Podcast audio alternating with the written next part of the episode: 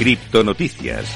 Bueno, pues como todos los días vamos a repasar la actualidad del mundo cripto y te traigo por lo menos unas píldoras para que, para que os hagáis una idea de lo que estamos viviendo. Vamos a empezar, como siempre, por lo más importante, por Bitcoin.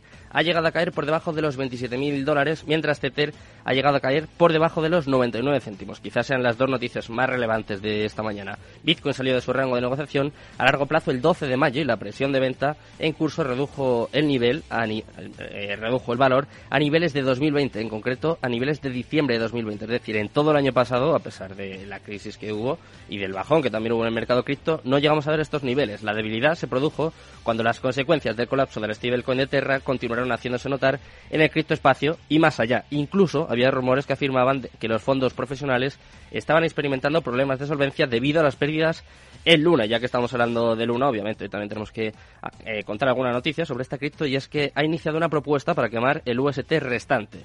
El 12 de mayo se presentó una nueva propuesta con puntos adicionales agregados al plan de rescate inicial de para UST. Por si alguien no lo sabe, es el CEO de Terraform Labs. La propuesta, llamada Agora, iniciada bajo el número 1164 en Terra Station, se concentra en ajustes a los parámetros de acuñación y quema de UST, la infame moneda estable descentralizada de Terra, que eso sí, hoy he recuperado un poquito ya está en 0,63, pero claro, muy lejos de la paridad.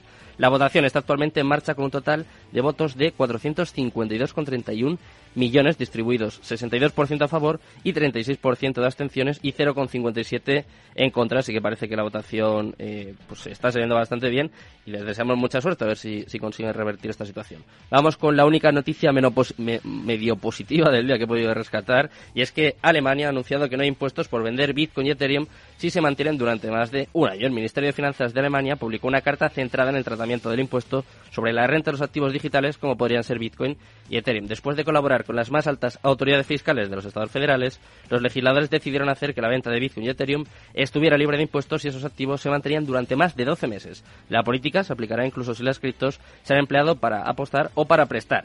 Y vamos con la última noticia del día, en este caso también de Bitcoin, y es que los depósitos de Bitcoin en los exchanges de criptomonedas se han disparado.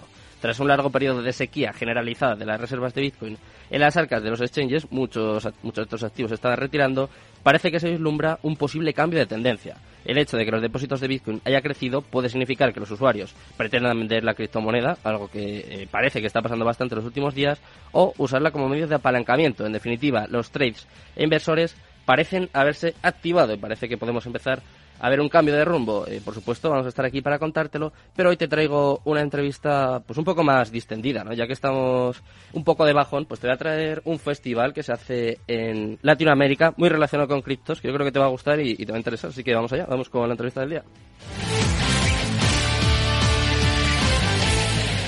Cripto Capital con Sergio Fernández.